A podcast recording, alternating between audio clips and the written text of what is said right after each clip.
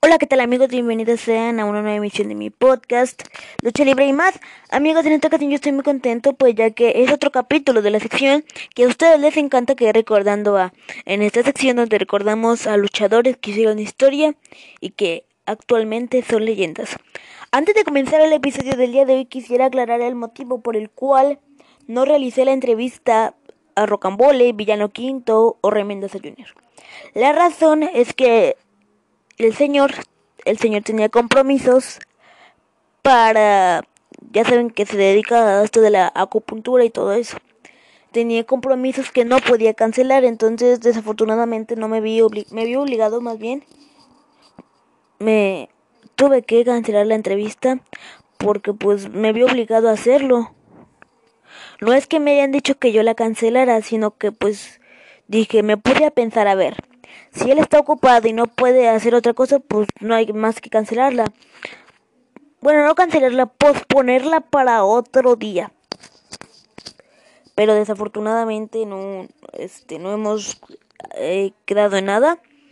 Este y todo eso. Eso fue el, ese fue el motivo por el cual no, no cancelé, cancelé la entrevista al villano quinto. Antes también de comenzar el episodio del día de hoy, quisiera recomendarles la página Máscaras de Leyendas 2021. ¿Y qué es Máscaras de Leyendas? Bueno, ahí tú puedes adquirir las máscaras de tus luchadores favoritos. Como cuáles? American, Pantera, Psicodélico, Volador, Super Parca. Este, también está el villano quinto, The Killer, Jaque Mate, el matemático. Este, Águila Solitaria, Sangre Chicana, Faraón, Escorpio Junior, Scorpio Junior, Máscara Año 2000, Carmelo Reyes, este... También los personajes de Arturo Beristain, el gladiador y el talismán. Este... Muchos, muchos personajes que tú puedes adquirir sus personajes. Y también les quiero recomendar el negocio de comida Taquería La Lucha, que es un negocio donde hacen convivencias de luchadores. ¿Por qué, por qué creen que entrevistamos a, al que monito? Porque fuimos a Taquería la Lucha a, a, verlo en esa convivencia y en esa convivencia yo le pedí este de favor que me hiciera una entrevista. Este, pero sí, quiero recomendarles estas dos páginas ustedes pueden mandarle un mensajito al señor Kiko Palacios y ahí pueden adquirir las, las máscaras o ya sea quedarme una convivencia. Eh, pueden adquirir las máscaras porque también es promotor de lucha libre. Entonces, si ustedes quieren ir a una función de lucha libre fregona, pueden hablarle a él, pueden este hablarle para dar los boletos, todo eso. Si ustedes quieren una convivencia, pueden encargarle los boletos a él. Este, si ustedes quieren ir a adquirir una máscara, pues pueden mandarle mensaje en la página Máscara de Leyendas o, ay no, pero pueden mandarle mensaje en la página Máscara de Leyendas. Ahora sí, comenzamos con el episodio del día de hoy. Y bueno amigos, el capítulo del día de hoy es otro episodio de la sección que a ustedes les encanta que es recordando a... Y en esta ocasión toca el turno de recordar a una leyenda que es André el Gigante. Comenzamos. André René Rosmosov, 19 de mayo de 1946, París, 28 de enero de 1993, más conocido como André el Gigante, fue un luchador profesional y actor francés. Su extraordinaria estatura y corpulencia se debía al gigantismo. Nacimiento, nombre de nacimiento André René Rosimov. Nacimiento 19 de mayo de 1946. Columbus, Molins, Francia. Fallecimiento 28 de enero de 1993 a los 46 años de edad en París, Francia. Causa de muerte, infarto agudo de miocardio. Sepultura Ayerbe, nacionalidad francesa. Características físicas, altura 2.17 metros, peso 240 kilos, Ocupación de profesional desde 1964 hasta el 92. Actor de cine y luchador y actor de televisión. Años activos 1964-1993. 64, 2021, 32. Estamos hablando de 50, no, 60 y tantos años, más de 50 años como luchador profesional. Continuamos. Carrera deportiva, deporte, lucha libre, lucha aficionada y lucha libre profesional. Perfil de jugador, entrenador, Frank Bollis. Distinción de WWE All Salón de la Fama. Esto y todo eso. Vamos a ver lo que fue la vida temprana de de André el Gigante. Y luego vamos a ver sus logros, y luego su carrera, y luego su fallecimiento, y luego el legado en lucha, campeonatos y referencias y todo eso. La vida ¿Cómo fue la vida temprana de, de André el Gigante? Son tres localidades francesas diferentes las que figuran como lugar de nacimiento de André René Rossum o André el Gigante. Se desconoce en cuál de las tres ciudades nació André, pero es probable, que haya nacido en Chernobyl, debido a su residencia artística y biografía. Ahí fue el hijo de Boris y Marian Rosimov, un matrimonio de ascendencia búlgara y polaca, y André fue el tercero de cinco hermanos. André fue el tercero de cinco hermanos. Su apodo mientras era criado fue Dave. Debe. De niño mostró síntomas de gigantismo de forma muy temprana, llegando a medir 191 centímetros, 6 pies y 3 pulgadas de altura y pesar 94 kilos, 208 libras a los 12 años. Es una enfermedad que produce un aumento en la secreción de la hormona del crecimiento por disfunción de la glándula pituitaria, lo que, lo que organiza, ordina un crecimiento exagerado si el crecimiento empieza después de la adolescencia, una vez cerrada la epifis, la epsis,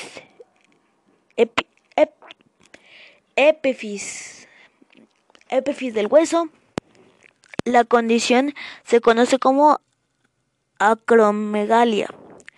En 1953, dramaturgo irlandés, el dramaturgo irlandés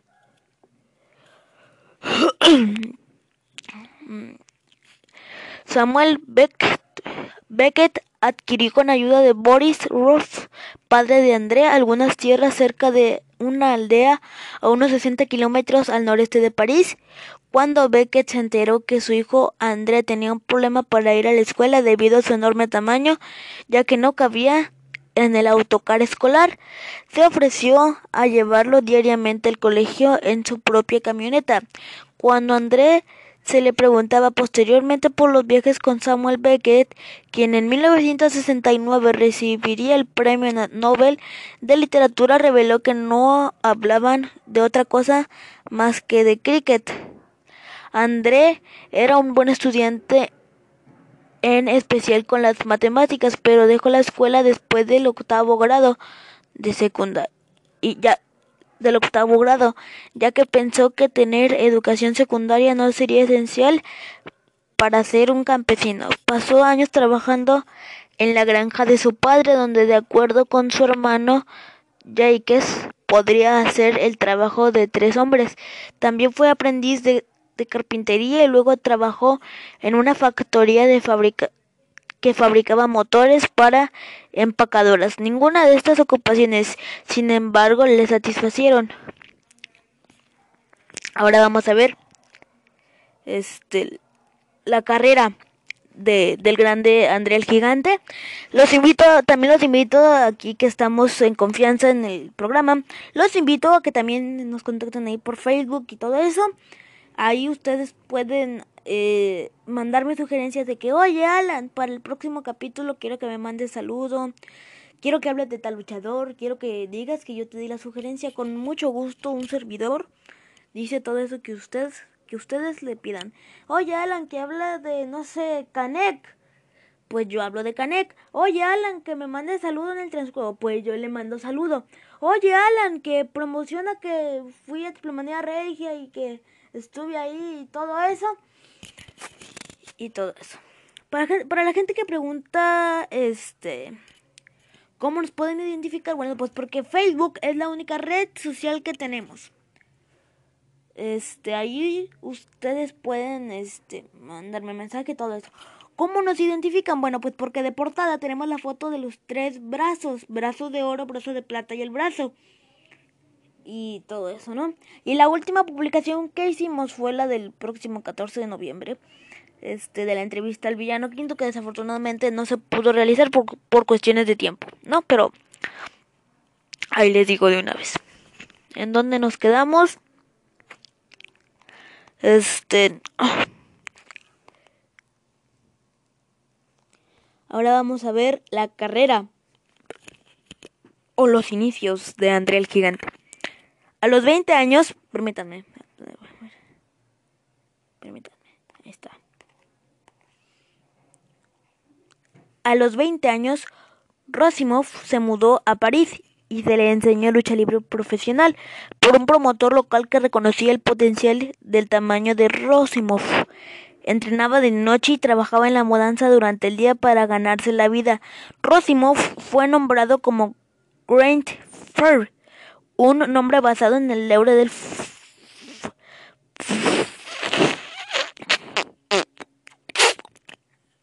los hice con mi boca estos sonidos. Parecen ratoncitos. Bueno, continuamos. Ya después de tanta chistorete. Continuamos. Este. Basado en el héroe francés Grand Ferry. Y empezó a luchar del héroe. No, nos quedamos en que fue. Ken Ferry. Un hombre basado en el héroe del folclore francés Grand Fury y empezó a luchar en París y áreas cercanas. El promotor y luchador canadiense Frank Valios conoció a Rosimov en 1966, volviéndose su asesor de negocios. Rosimov se hizo gradualmente famoso luchando en Reino Unido, Alemania, Australia, Nueva Zelanda y África. Hizo su debut en Japón en 1970 con el nombre de Monster Rosimov, luchando para la International Wrestling Enterprise que es la IWE. Luchando tanto como solitario como en pareja, rápidamente se volvió el campeón de pareja de la empresa junto a Mitchell Snyder.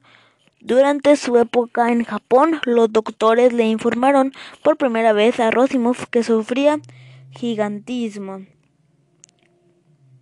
Rosimov se mudó a Montreal, Canadá, donde se volvió un éxito inmediato con frecuencia llenando el Montreal From. Sin embargo, los promotores ya no tenían contentadores aptos para él, y ya que la novedad de su tamaño empezó a desvanecerse las ventas y empezaron a disminuir, a disminuir.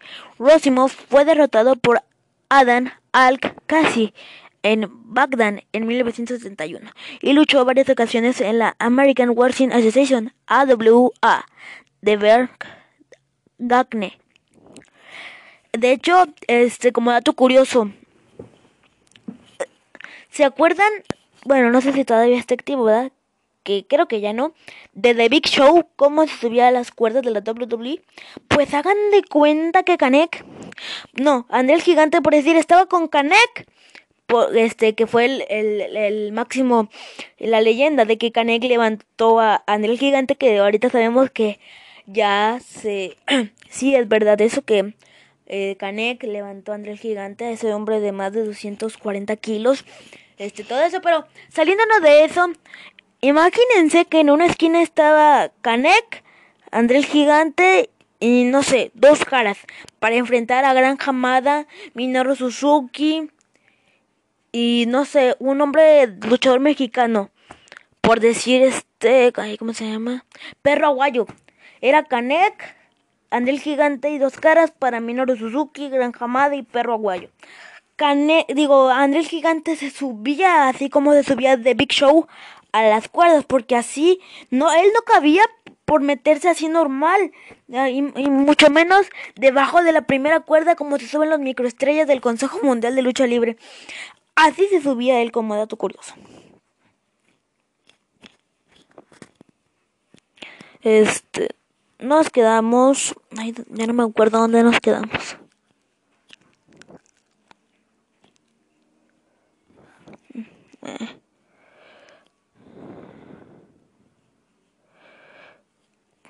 Ah, ya. Nos quedamos en que, en que fue derrotado por Adán al en Vagant en 1961 y luchó varias ocasiones en la American Wrestling Association AWA de Bernie Gagnon como, atracción especial hasta que Bolos Bolos acudió a Vince Machacor, señor fundador de World Wide Wrestling Federación WWF, por consejo Makchuk. Por consejo Makchuk sugirió algunos cambios algunos cambios. Sentía que Rosimov debería ser retratado como un monstruo enorme e inmovible.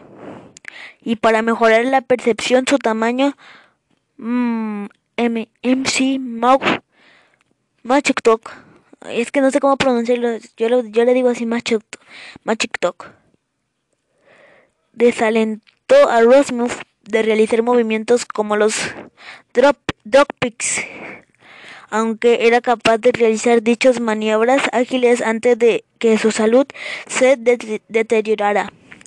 También empezó a retirarse, también empezó a referirse a Rosimov como André de Gigant y preparar un horario intenso de viajes, presentándolo a las estaciones de lucha libre alrededor del mundo para evitar que fuera sobreexpuesto en cualquier área. Los promotores tenían que garantizar a André una cierta cantidad de dinero, además de pagar la cuota de la WWF de Magic Talk.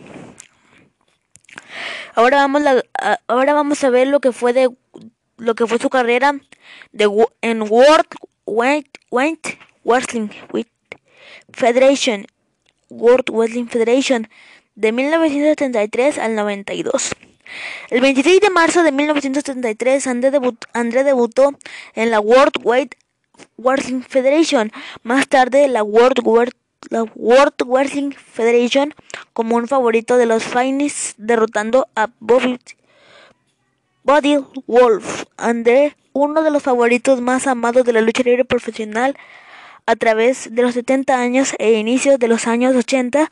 Por eso Gorilla Monson, Monson frecuentemente decía que André nunca había sido derrotado por 15 por 15 años por caída o rendición antes de, la, antes de WrestleMania 3. Sin embargo, André había perdido en luchas fuera de la WWF.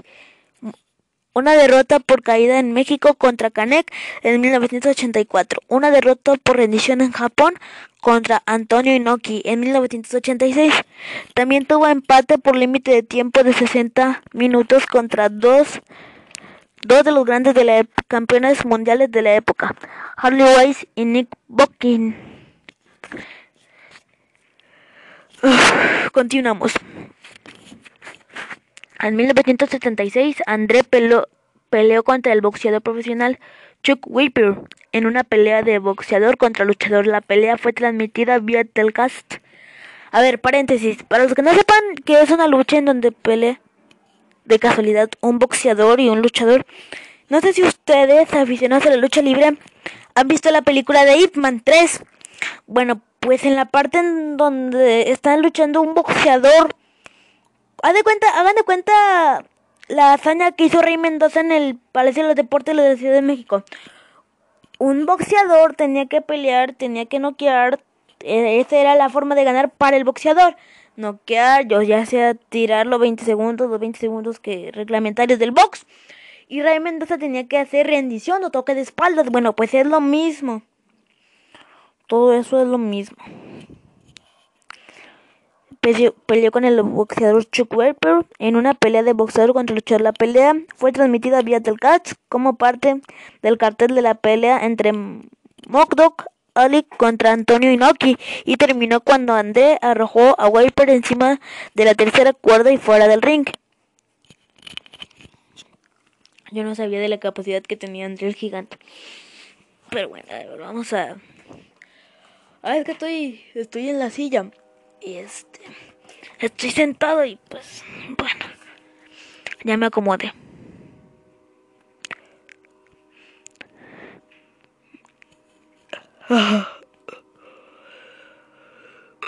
Continuamos. Ay, es que no sé ustedes, pero aquí está haciendo mucho mucho frío donde yo estoy. Otra contienda involucró a un hombre involucró a un hombre que se consideraba The True the Gigant, el verdadero gigante de la lucha libre. Big John Studd, André y Studd lucharon para tratar de determinar quién era el verdadero gigante de lucha libre. De lucha libre. En diciembre de 1984, Studd llevó la pelea a un nuevo nivel cuando él y su socio Ken Patera noquearon a André el gigante durante una pelea de equipos y procedieron a cortar el pelo de André después de obtener venganza. En Pantera, André desafió a Stutt a una Body Slime Challenge en el primer WrestleMania el 31 de marzo de 1985.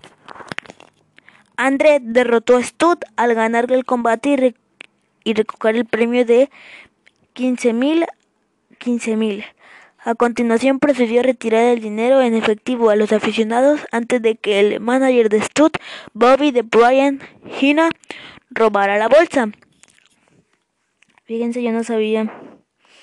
Apenas me voy enterando de todos estos datos. Al año siguiente, en WrestleMania 2, el 17 de abril de 1986, André continuó mostrando su dominio al ganar un Battle Royal de 20 hombres. André eliminó por último a Bret Hart para ganar el combate. Después de WrestleMania 2, WrestleMania, André continuó su contienda con Study y King con Bundy por esa época, Andrés solicitó un permiso de ausencia para atender sus problemas de salud. También había conseguido un papel en la película The Princess Bride. Para explicar la ausencia de André, Bobby Haney decía que André le tenía mucho miedo a Study y Bonnie. André regresó con un socio de su elección para luchar contra Study y Bonnie. Bondi, Bundy, perdón en una pelea por equipos en 1986. André comenzó a usar una máscara y compitiendo como Gigant, Gigant Matching. Matching, es que aquí. A finales del 86, cuando Gigant Machi desapareció, André volvió a combatir sin máscara, pero como Hell. Ahora vamos a ver cuánto duró de campeón de la WWE y varias rivalidades del 87 al 88. En 1987 volvió su contienda, volvió a su contienda con el entonces fake Hulk Hogan el 21 de febrero de 1987. Ah, de hecho, dato curioso por los que no sepan, Hulk Hogan vino aquí, en vino aquí a México y Canek lo recibió en el ya extinto, ya desaparecido Toreo de Cuatro Caminos. Próximo capítulo sobre eso. Y también tenemos varios capítulos extra, eh, varios capítulos extra, varios capítulos que están grabados, pero se estrenarán más adelante. Continuamos.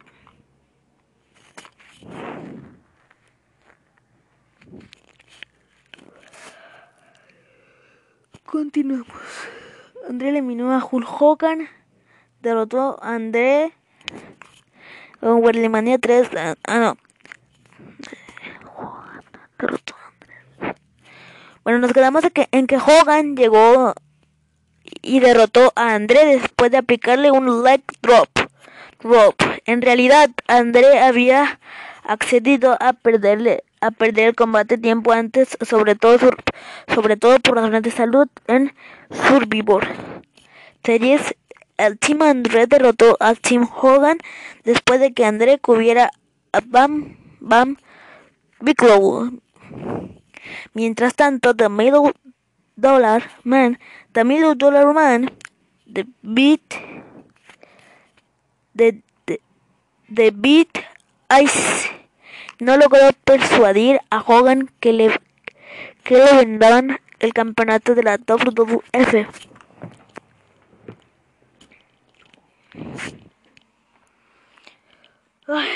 bueno, pues continuamos. De Hogan, su primer título el 5 de febrero de 1988 después de ganar... Ay, permítanme, permítanme. Vamos a conectar esto. Es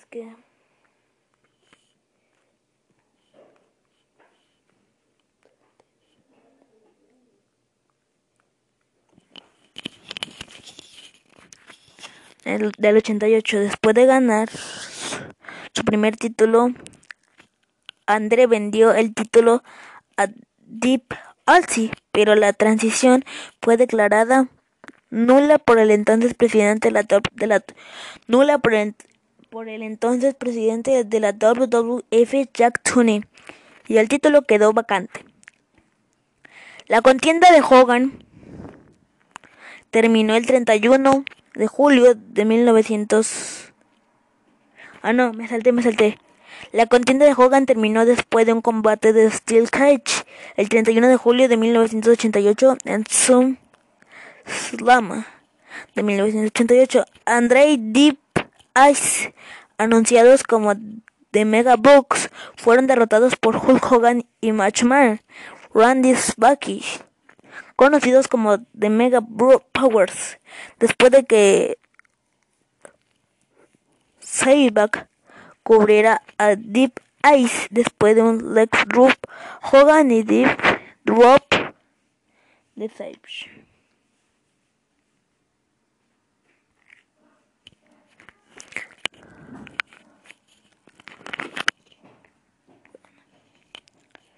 La siguiente contienda de André fue contra Jack Roberts. En esta historia se dijo que André tenía miedo a la serpiente Roberts. En una main event lanzó una su serpiente Demian por el medio de André. Como resultado sufrió un leve ataque al corazón. Kaifi y él juraron venganza durante las próximas semanas. Robert frecuentemente se acercaba al ringside durante los partidos de André a lo largo de la contienda que lo llevó a WrestleMania 5. Roberts utilizaba constantemente a Damian su serpiente para obtener ventaja psicológica sobre André, mucho más grande y más fuerte en 1989, André y Big Show Stud, quienes hacían su regreso después de dos años, repitieron brevemente su contienda, esta vez con Stud como face y André como Hulk durante el verano y el otoño del 89. A finales del 89, André se unió con el también miembro de la familia Hitman, Haku. Permítanme, vamos a ver cuánto tiempo llevamos. Alrededor de 28 minutos. para formar un equipo llamado The Colossal, The Colossal Connection, donde rápidamente ganaron los campeonatos de parejas de la WWF el 13 de diciembre del 89. Andrei Jaco no, el 13 de diciembre del 89 derrotando a Tomolion y Andrei y Haku defendieron André y Kaku defendieron con éxito sus títulos en varias peleas contra el Demolition hasta WrestleMania 6 el 1 de abril del 90, cuando Demolition recuperó los títulos tras el partido fin culpó a André por la pérdida de los títulos y después de quitarle le dio después de gritarle le dio una bofetajada bofetajada Ay, disculpen, pero tengo la garganta muy seca. Después de gritarle le dio una bofetada en la cara. André respondió con una bofetada cambiando a Face por primera vez en tres años.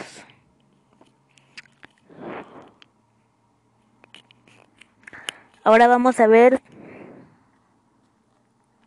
este. ¿Saben que vamos a un corte? corta así pequeñito y regresamos. Y bueno amigos, este continuamos. Nos quedamos en que Help le dio una una bofetada. Henan, perdón, le dio una bofetada en la cara y André respondió con una bofetada, cambiando a Face por primera vez en tres años. Permítanme, déjenme tomar agua.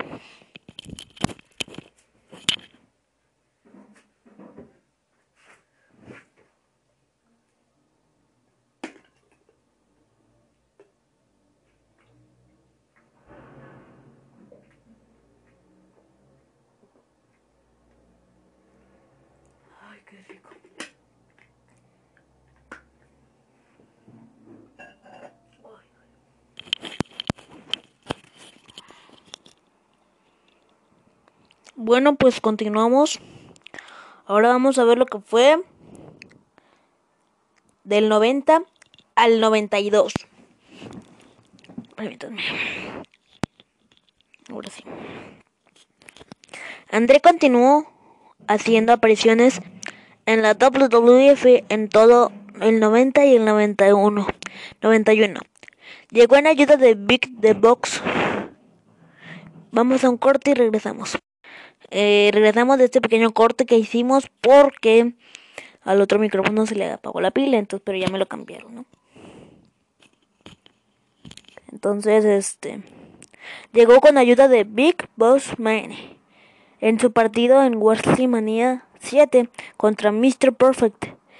Estaba anunciado para enfrentar al Royal, al Royal, perdón por mi edad, pero a veces me acuerdo de de cuando, no sé si se acuerdan, que este, que se cayó de Vic, que no, que el hijo del Espectro Junior y no sé qué luchador eh, en la WWE rompieron el ring de de, de lucha time pero era para transmisión de la WWE. Lo rompieron, estuvo bien curado porque hasta los postes saltaron. Entonces nos quedamos, nos quedamos en que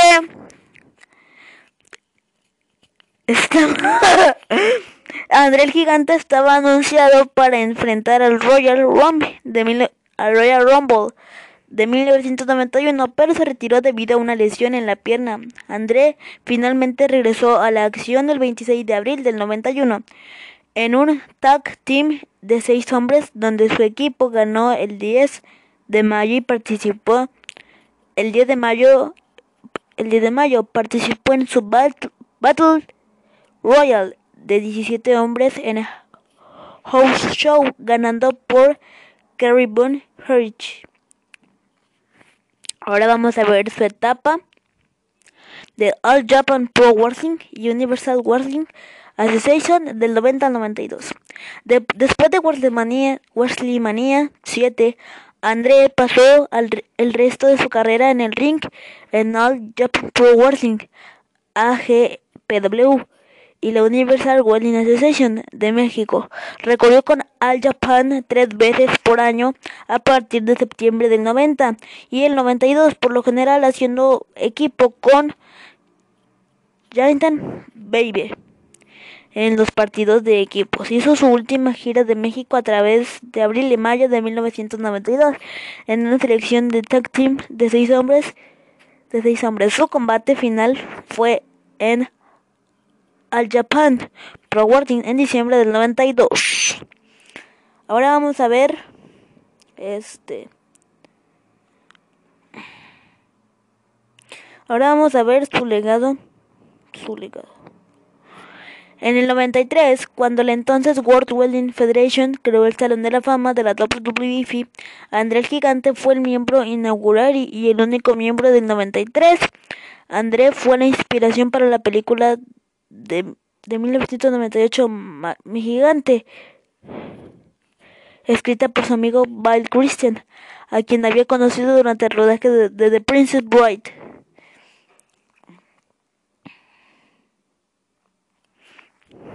Este. Paul White, mejor conocido como The Big Show, es más similar en la estatura, en la estructura del cuerpo a André que cualquier otro luchador desde la muerte de André y es más alto que fue que él. Fue presentado originalmente como el hijo de André durante su paso por la WCW, cuando, cuando era conocido como simplemente como de, el gigante, a pesar de no guardar relación biológica, aunque también sufría de gigantismo a diferencia de André. Witt se sometió a una cirugía en su glándula pituitaria en la década de los noventas, la cual logró detener el progreso de su condición.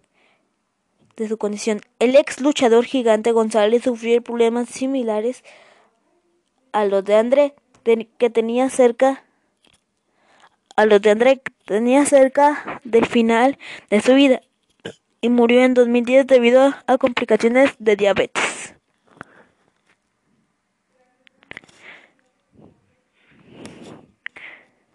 No, es el luchador que le estoy comentando es Paul White, pero aquí dice mejor conocido como el Big Show, pero no es de Big Show el de, de la WWE y todo eso. Continuamos. Oigan, ¿qué creen?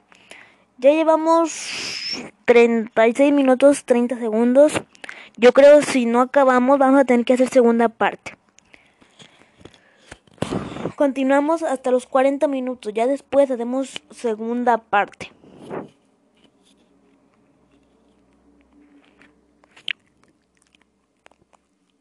En el 99, André fue objeto de un episodio de A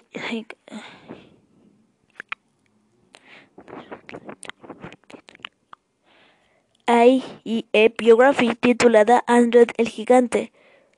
Life, el documental, cubre a André desde su infancia y primeros años de vida en Francia, así como el comienzo de su carrera en la lucha libre.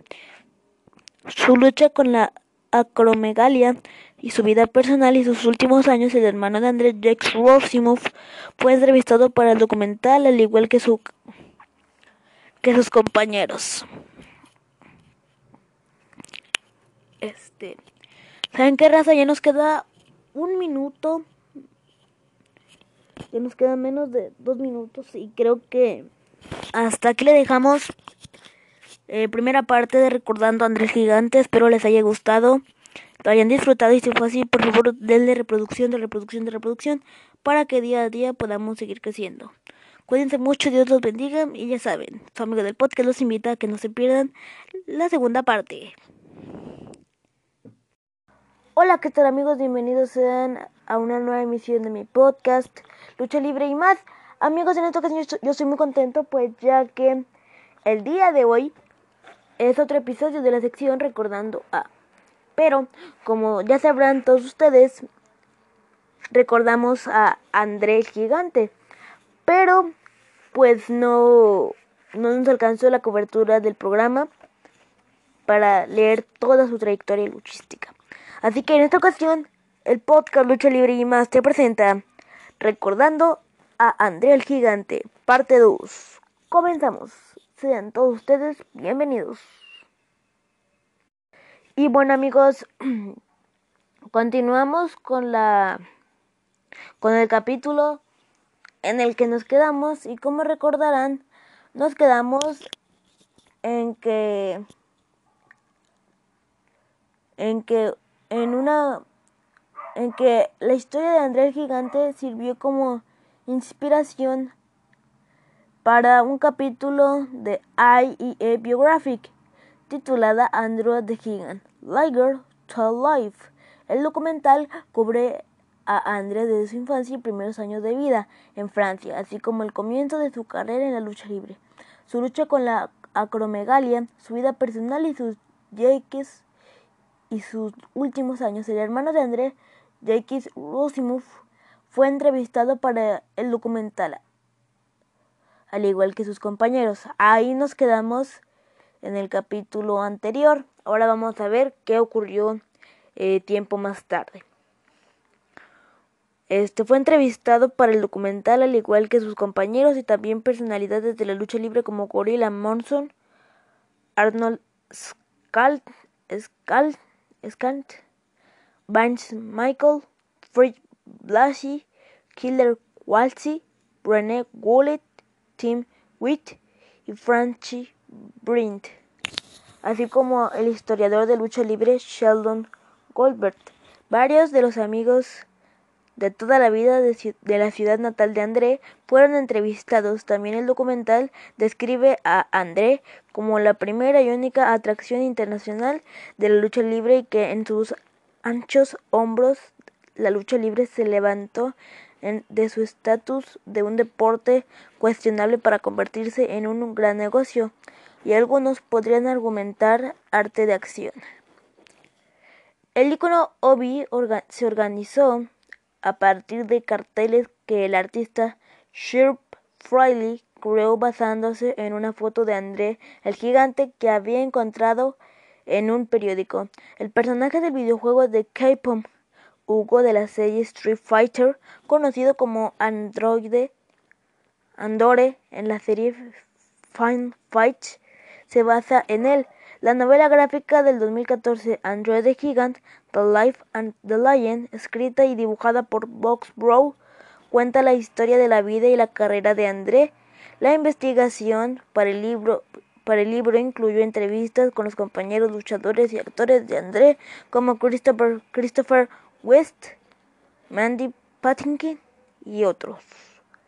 En el episodio del 10 de marzo de 2014 de Ray, el anfitrión de WrestleMania 30, Hulk Hogan anunció que en honor del legado de André estaba estableciéndose el André de Gigant Memorial Battle Royal, que tendría lugar en cada WrestleMania, y el ganador recibiría el trofeo en memoria de André de Gigant, hecho a, hecho a semejanza de André. Hagan de cuenta que...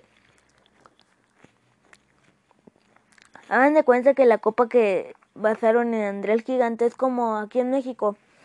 Ahí no se juega cada vez la copa Antonio Peña. Es lo mismo que hicieron este con André. Y pues ahora vamos a ver lo que fueron este campeonatos y logros porque pues prácticamente vamos a ver, bueno no, ahora vamos a ver lo que fue su fallecimiento, ya vimos la vida temprana, la carrera, el legado y ahora vamos a ver lo que fue el fallecimiento. Murió a la edad de 46 años a consecuencia de una insuficiencia cardíaca mientras dormía en su habitación de hotel el 28 de enero de 1993 en París, Francia, donde se alojaba para asistir al funeral de su padre. Fue incinerado y sus cenizas llevadas a su hogar y esparcidas en su rancho de Carolina del Norte, según sus últimos deseos. Ahora vamos a ver cuáles fueron este los campeonatos y logros que obtuvo André el Gigante.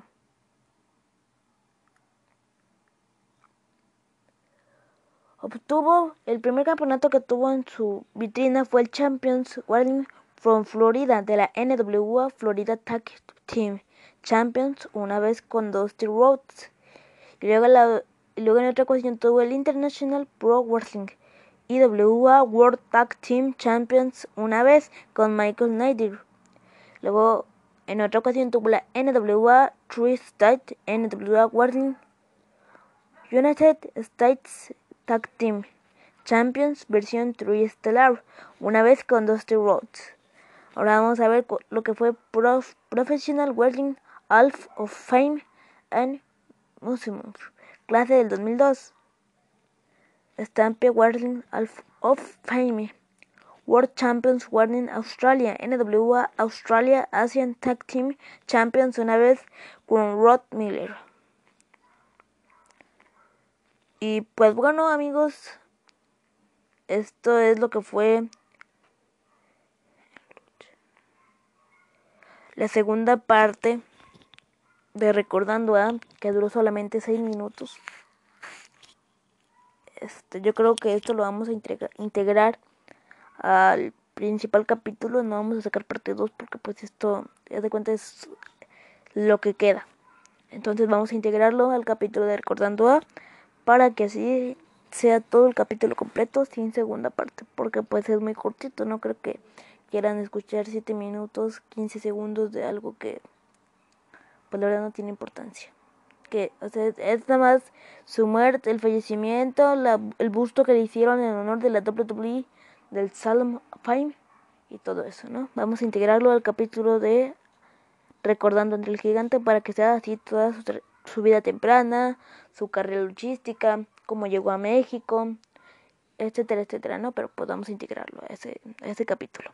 Espero les haya gustado mucho este capítulo, este episodio del día de hoy. Y si fue así, compártelo con toda, toda su familia para que sea reproducción, reproducción, tras reproducción. Cuídense mucho, Dios los bendiga. Y su amigo del podcast los invita a que no se pierdan los próximos capítulos.